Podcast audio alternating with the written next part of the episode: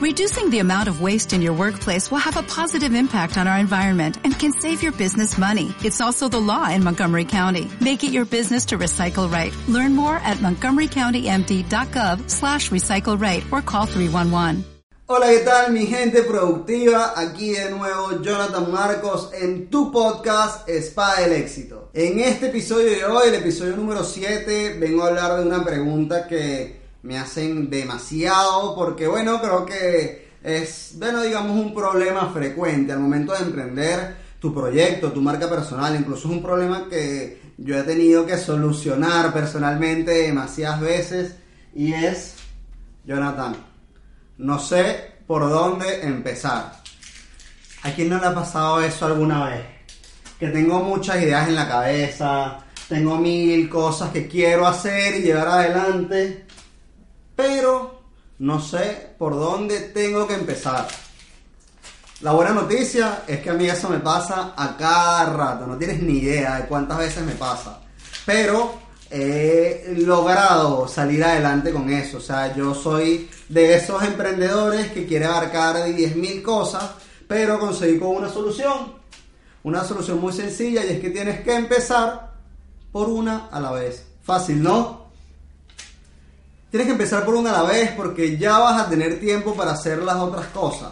Si emprender en una sola cosa es muy complicado, imagínate emprender con muchos proyectos a la vez.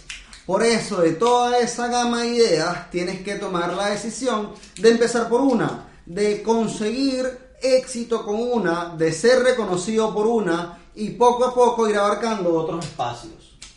Entonces, en este episodio te voy a ayudar a que elijas cuál es ese proyecto en el que vas a empezar. Lo primero que tienes que hacer es hacer una lista de todas esas cosas que quieres conseguir, de todos esos proyectos que quisieras conseguir. Y el segundo paso es elegir por cuál vas a empezar.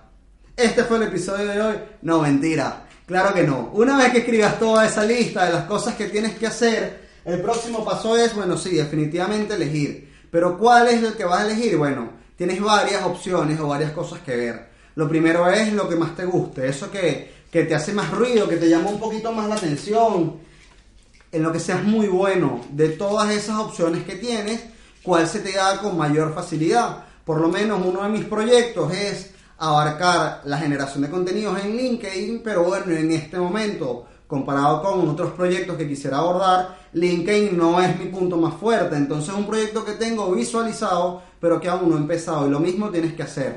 Elegir qué es eso que más te gusta, elegir qué es eso que se te da con facilidad y que además tenga alcance.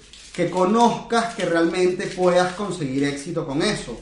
Hay algo que dice mucho mi mentor, este, Miguel Ruiz Gil, y es que hay que elegir a caballo ganador. Tienes que ver de todos esos proyectos cuál funciona en la actualidad, qué gente o qué personas están haciendo algo similar en la actualidad y están siendo realmente exitosos.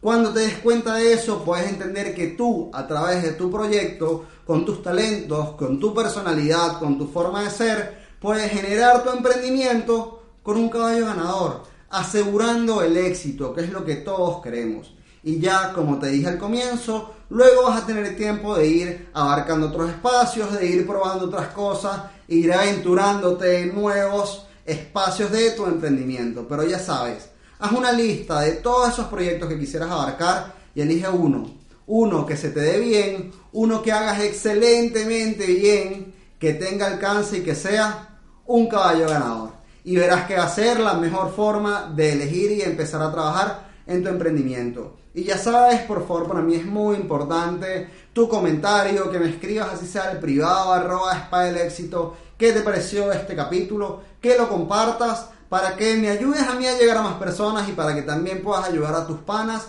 a que crezcan, a que desarrollen, a que mejoren cada vez más sus proyectos, sus sueños y sus marcas personales. Gracias por escucharme, gracias por verme y seguimos en contacto en tu podcast, que ya sabes que es hecho con mucho cariño para ti, Spa del Éxito.